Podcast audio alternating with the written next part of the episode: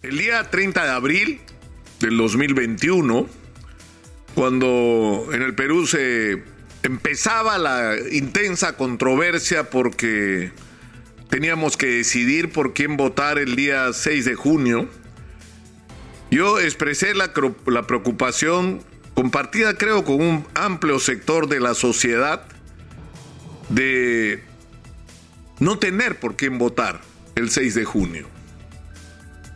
Eh, yo dije en ese momento que iba a votar en blanco.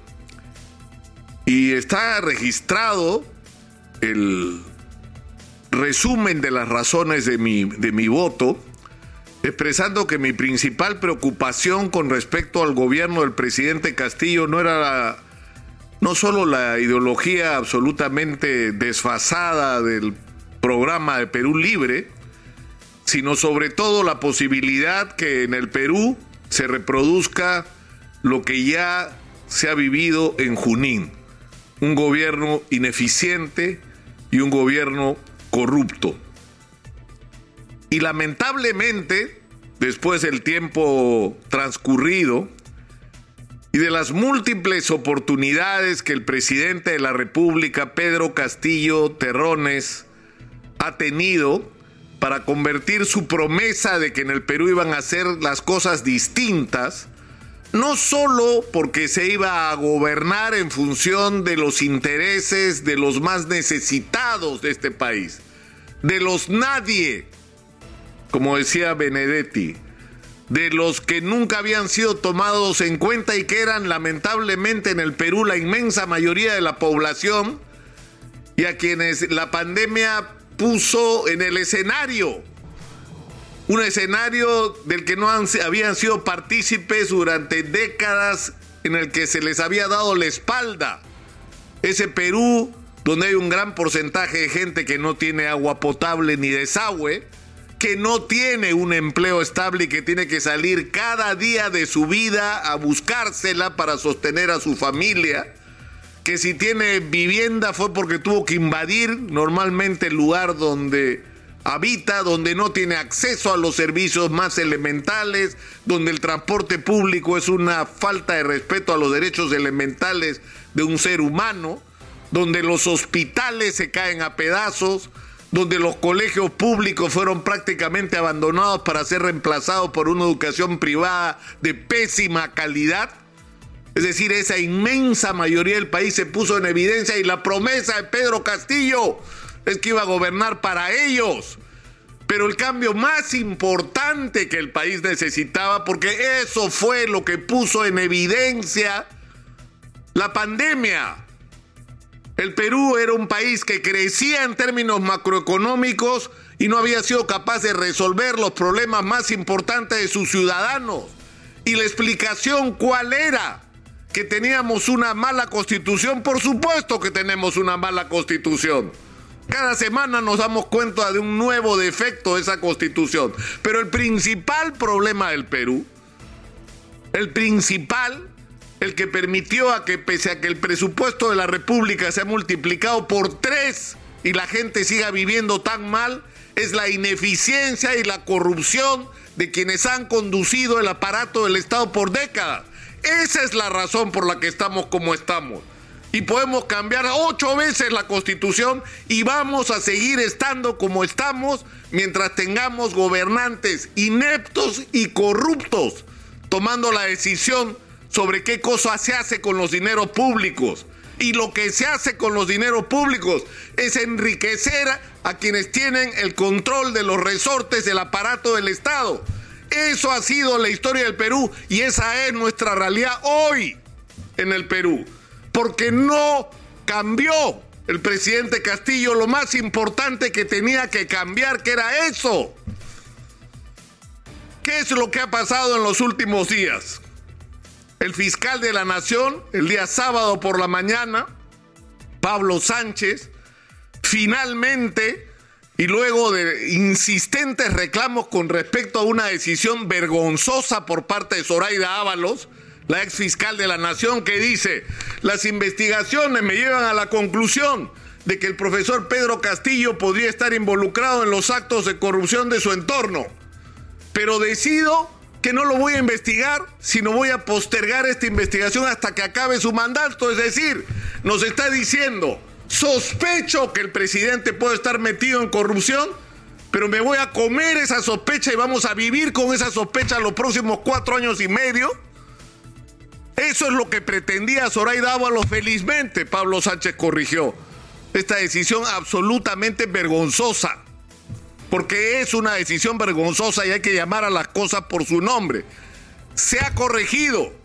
¿Y qué es lo que dice el fiscal de la nación? Lo que dice es que existe la elementos de juicio suficientes que ameritan abrir una investigación contra el presidente de la República que no puede ser acusado, y fíjense ustedes esas fallas, es decir, tú puedes descubrir que el presidente es un corrupto, pero la constitución del 93 no te permite acusarlo por el delito de corrupción porque no puedes, tiene que ser traición a la patria, cierre ilegal del Congreso, salir del país sin permiso, es decir, impedir elecciones. Pero si el presidente roba, no lo puede sacar de la presidencia, tiene que esperar a que acabe su mandato. Eso es una, una de las barbaridades que hay que cambiar de la constitución peruana. Pero lo que no impide la constitución peruana es lo que ha decidido hacer Pablo Sánchez. Vamos a ver la verdad, vamos a investigar. Y si bien es cierto esa investigación sobre... Pero miren ustedes los cargos, ¿ah? Porque la tesis que concluye, no porque se le ocurre, no porque tiene una agenda política, porque la de Pablo Sánchez no es una agenda política. Porque lo que dice Pablo Sánchez es no podemos vivir como nación, no le hace bien a la democracia, no le hace bien a la moral pública, no es un buen ejemplo que digamos, sospechamos que el presidente podría estar metido en acto de corrupción y nos hacemos lo o sea, eso es lo que ha decidido no hacer Pablo Sánchez está muy bien su decisión. Queremos saber la verdad ahora. ¿Y qué, ¿Y qué es lo que quiere indagar? Si es verdad que se creó dentro del gobierno un aparato de corrupción encabezado por el propio presidente, donde tenían un papel fundamental sus sobrinos, que eran los intermediarios, el señor Juan Silva, que era un hombre aparentemente conocido por el presidente por ser paisano y colaborador de su campaña. Samir Villaverde, que era un operador, que además es increíble que esté ahí un tipo que fue votado de la Fuerza Aérea, que se agarró a balazos asaltando una, una pizzería y terminó preso por eso y condenado a prisión, y de donde salió por obra y gracia seguramente de los cuellos blancos a los dos años. O sea, asalta una pizzería a balazos que es agravado y está dos años en la cana. ¿Cómo se hace eso en el Perú, los cuellos blancos? Pues ese era el negocio. Y el señor vuelve a caer preso y ese señor termina en el entorno presidencial. Entonces la teoría es que todo este grupo lo que hacía en el Ministerio de Transporte y en el Ministerio de Vivienda, y en el Ministerio de Viviendas, donde todavía no se destapa, no se levanta la alfombra porque cuando se levante la alfombra ahí, se va a descubrir que acá había dos ministerios, ¿ah? El Ministerio de Vivienda oficial y un hotelito en San Isidro, desde donde se despachaba, se recibía proveedores, señores asesores del Ministerio de Vivienda tomaban decisiones, concertaban comisiones, eso se va a saber porque todo se sabe en el Perú. Todo se sabe y ahí también va a haber colaboradores, ¿ah? O sea que prepárense en el Ministerio de Vivienda para, que lo, para lo que les viene. Entonces, que había una organización criminal que lo que hacía era otorgar irregularmente obras a cambio de comisiones y que la, donde el caso emblemático inicial es el puente Tarata 3, donde está acreditado que hubo una entrega irregular de una obra a un contratista que no merecía recibir esa obra en concesión. Entonces, ¿qué es lo que va a pasar con esta denuncia? El fiscal de la Nación va a avanzar en la investigación y si concluyera que el presidente ha cometido delitos, una vez más, por desgracia, por el tipo de constitución que tenemos, no lo puede acusar hasta que termine su mandato. Pero ¿qué va a pasar? Porque esta investigación va a ser pública cuando se tengan las evidencias porque es probable que esto ocurra, que el presidente esté involucrado. ¿Qué nos hacemos con eso? ¿Nos lo comemos? ¿Lo digerimos? ¿Miramos para el costado? No. La constitución establece que en una circunstancia como esta, o en todo caso, yo no sé si lo previeron, pero felizmente tenemos de dónde agarrarlo, que son los artículos 99 y 100 de la Constitución. Estos hechos, que desde el punto de vista penal son delitos que podrían llevar a la cárcel a un expresidente cuando termine su mandato, también son infracciones a la Constitución. Y si son infracciones a la Constitución, el Congreso de la República, el Congreso de la República está habilitado para denunciar por infracción constitucional al presidente de la República y suspenderlo, destituirlo o inhabilitarlo en el, el, ejercicio de la función pública o las tres cosas. Y sacarlo de la presidencia de la República. ¿Y saben cuántos votos se necesitan para eso? 66, Vladimir Cerrón, 66, no 87. O sea que tus 21 votos, porque ya perdiste uno más, en realidad no valen nada en este momento en el Congreso de la República. Esa es la situación en la que estamos. En medio de una crisis sanitaria que todavía no termina, cuando tenemos una crisis económica galopante que amenaza, sí, señor presidente, sí, señor ministro de Economía, de perdón, de agricultura. Sí, señor. Está amenazado no el Perú, el mundo entero por un alza brutal de los artículos de primera necesidad y por escasez de productos primarios básicos para que la gente coma. Y ese argumento de que tenemos eh, biodiversidad, eso lo único que demuestra es la ignorancia del ministro de Agricultura, porque para tener productos sobre la mesa hay que sembrar y después de sembrar Ministro, hay que cosechar, pero para sembrar hay que tener fertilizantes, ministro. Y no hay fertilizantes. No hay. Y los que hay son carísimos. Entérese, señor ministro de Agricultura, de la realidad. Pregúntele a los agricultores, ¿por qué no comienza por ahí? Y no a los que dicen hablar a nombre del pueblo, al pueblo real, a la gente que está trabajando en el campo para que se entere usted lo que están sufriendo y los temores que tiene.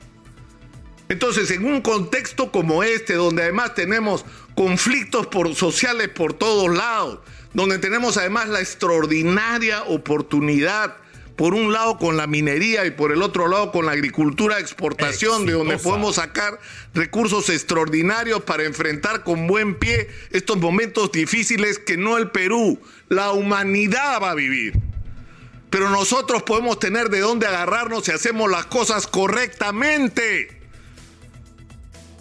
si contratamos todo lo que podamos en minería para que salga el mineral y cada vez que hay que hablar de esto hay que repetirlo, respetando el medio ambiente como se hace la minería moderna en todo el mundo hoy, pero sobre todo resolviéndole la vida a las comunidades que sientan que la llegada de la minería es algo que deben celebrar y no algo por lo que deben preocuparse.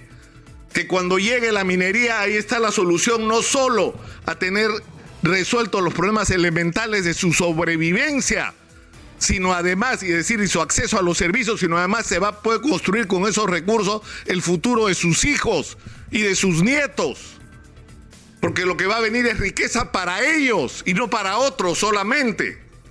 Pero para eso hay que hacer las cosas bien y hay que tener lucidez. Y el problema es que vamos a enfrentar esta situación en este contexto político.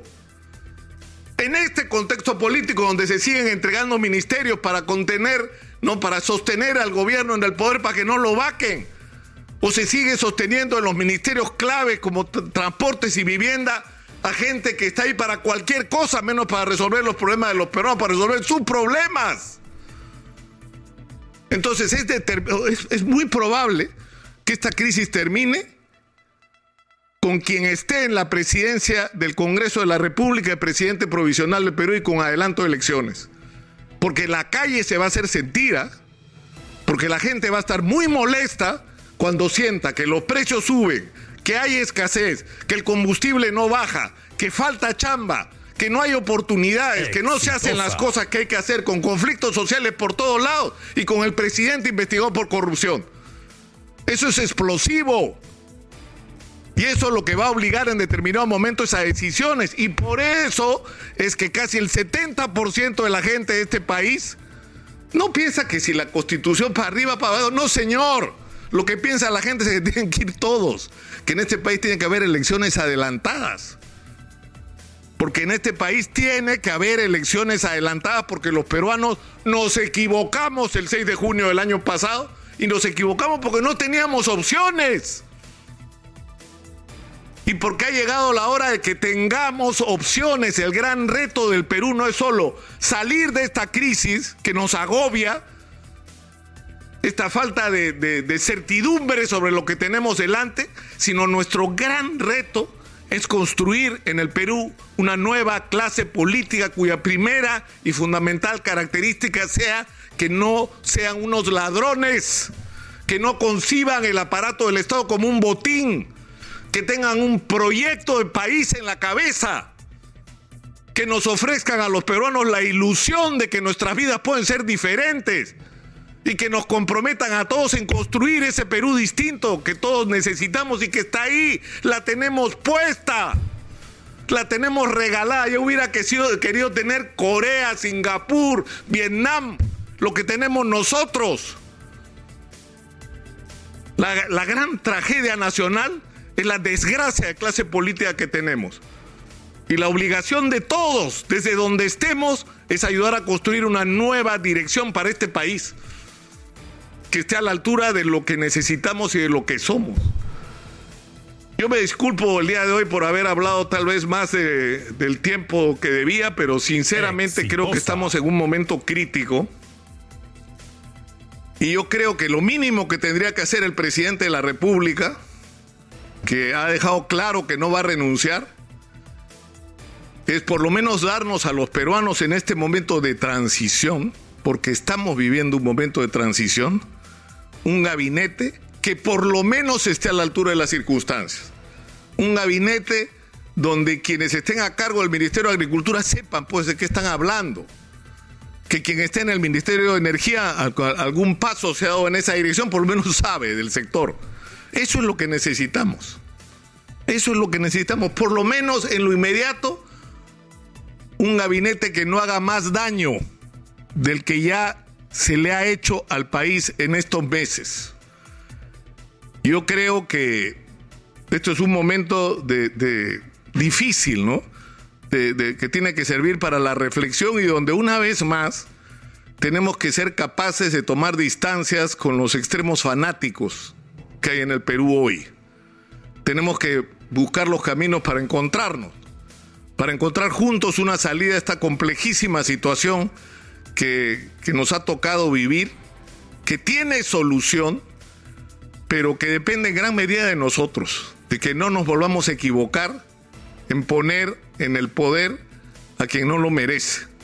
Yo creo que una vez más la responsabilidad está en nuestras manos, desde donde estemos cada uno haciendo lo que pueda hacer.